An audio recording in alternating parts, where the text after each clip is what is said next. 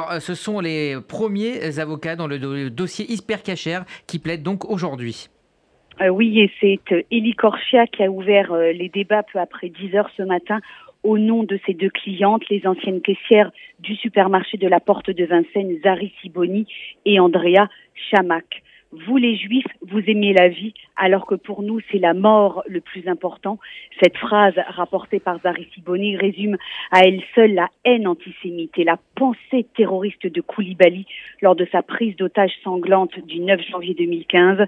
Si l'attaque de l'hypercachère est restée trop longtemps dans l'angle mort de notre mémoire collective, rappelle l'avocat, il ne fait plus aucun doute aujourd'hui qu'il est viscéralement lié à l'antisémitisme de l'islam radical. Et Maître Korchia d'évoquer cette scène terrible racontée par la jeune fille.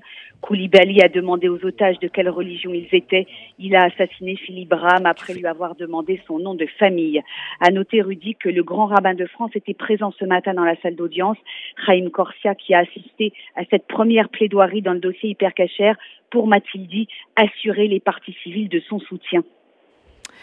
Alors euh, également euh, ce matin, euh, la plaidoirie très forte de Laurence Chechman, l'avocate des deux familles victimes de l'attentat de l'hypercachère.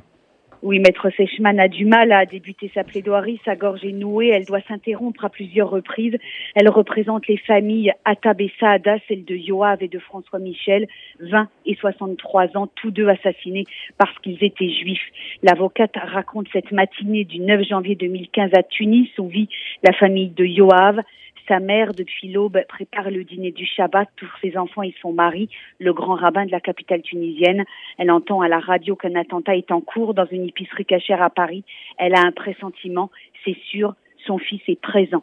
À 13h15, dit Laurent Sechman, quelques minutes à peine après le début de la prise d'otage, tout est fini pour Yoav, tout commence pour sa famille. Le soleil s'est éteint sur Tunis.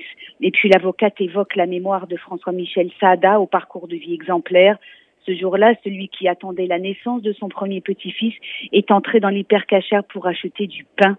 Immédiatement visé par le terroriste, il tombe à terre et Maître Sechman rappelle à la cour dans un silence total ces terribles images des caméras de surveillance qui pour la première fois ont été diffusées lors de ce procès. Nous avons vu la mort de Michel, dit-elle, étouffant dans son sang, levant les bras au ciel, mort seul au milieu des caisses. Son fils était en ligne avec lui. Il a tout entendu.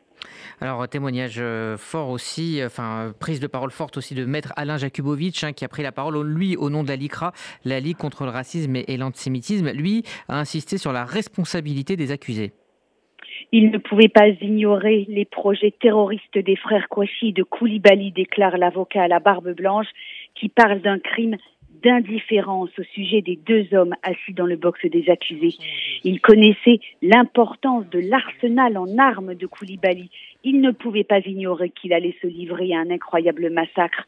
Avec cet arsenal, il ne peut pas y avoir d'autre issue qu'un massacre, assène le ténor du barreau. Quant à la circonstance aggravante d'antisémitisme, poursuit-il, elle s'applique aux complices, même s'ils ignorent les circonstances qui en sont la cause. Koulibaly a assassiné des juifs parce qu'ils étaient juifs et Polat en est son complice. C'est pour cela que la LICRA est partie civile. Puis, Maître Jakubowicz baisse la voix pour parler de sa lassitude et de son immense tristesse. Les familles des Juifs assassinés expliquent qu'elles enterrent leurs morts en Israël pour que leur tombe ne soit pas profanée comme celle de Simone Veil et Dylan Halimi.